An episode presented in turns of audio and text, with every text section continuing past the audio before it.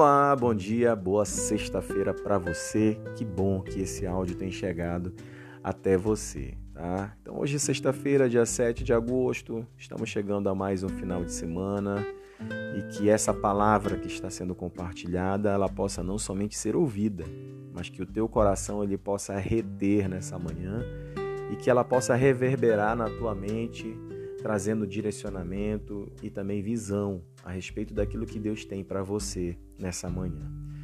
Todo dia nós temos uma reflexão, uma porção da palavra de Deus que nos ensina, nos direciona e também nos exorta. E eu posso te dizer que hoje a reflexão ela tem um caráter também exortativo.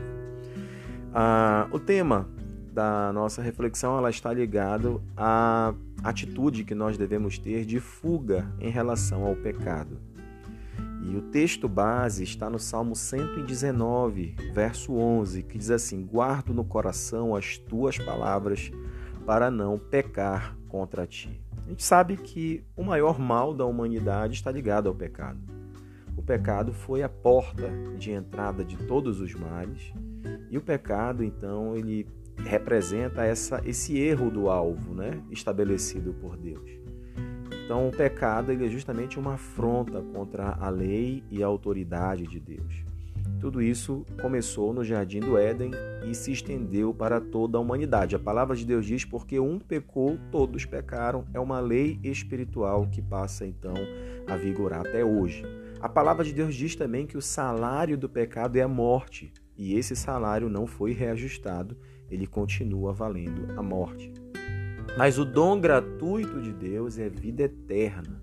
E tudo isso nós alcançamos em Cristo Jesus. Nós quando aceitamos Cristo Jesus, o nosso espírito ele é vivificado. Mas olha só, ainda esse processo de restauração, ele ainda precisa ser concretizado na nossa vida.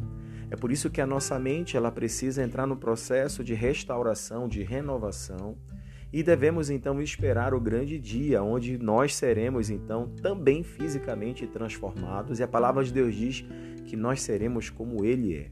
Aquilo que é corruptível hoje irá se revestir de incorruptibilidade. E aí a nossa esperança está justamente nesse dia onde nós seremos como ele é. Enquanto isso, nós devemos ter atitudes sábias para viver aquilo que Deus espera de nós e também fugir daquilo que pode nos destruir e nos afastar de Deus. A palavra de Deus ela nos ensina não somente a orar, mas também a vigiar. A vigilância, inclusive, aparece mais do que a palavra orar. É, quando Jesus estava no Getsemane, e aqui já prestes a ser traído por Judas, a Bíblia diz que seu coração estava angustiado, Jesus estava aflito. E ele pede então a presença dos seus amigos mais próximos para estarem com ele e orarem com ele.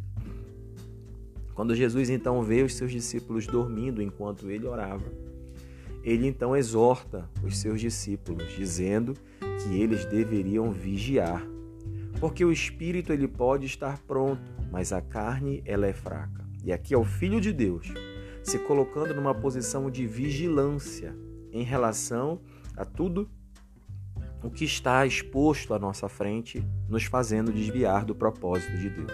O pecado é esse desvio dos propósitos que Deus havia estabelecido.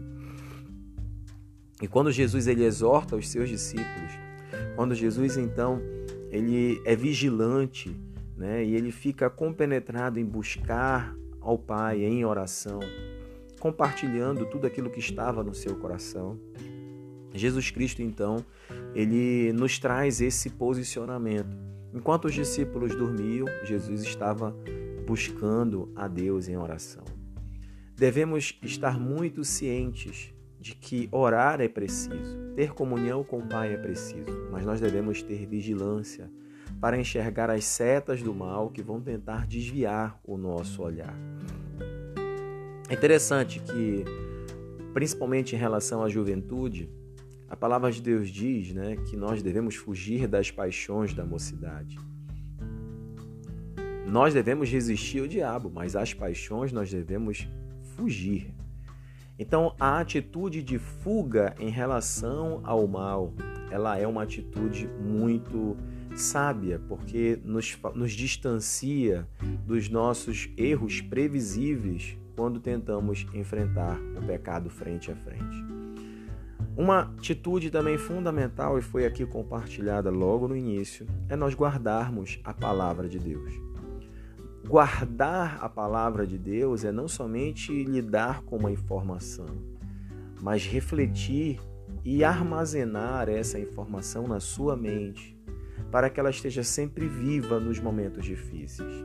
O que normalmente vem à tona em situações são reações nossas e essas reações elas têm um princípio emocional que estão ligadas à raiva, ao ódio, à euforia, à alegria, ao prazer.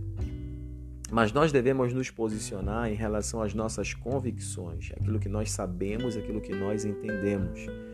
E tudo que estiver na nossa mente né, principalmente se for a palavra de Deus, também vai vir à tona para confrontar os nossos sentimentos e nos direcionar para um posicionamento de fé.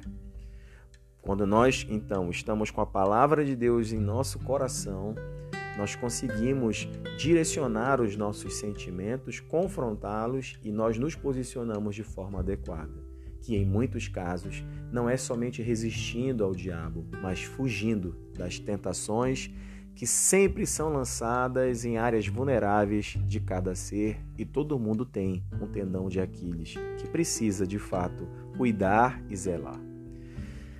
A nossa reflexão ela termina dizendo assim: a Bíblia vai lhe dizer o que é errado. E isso aqui é muito, muito imprescindível. Algumas pessoas ficam assim: é pecado? Não é pecado?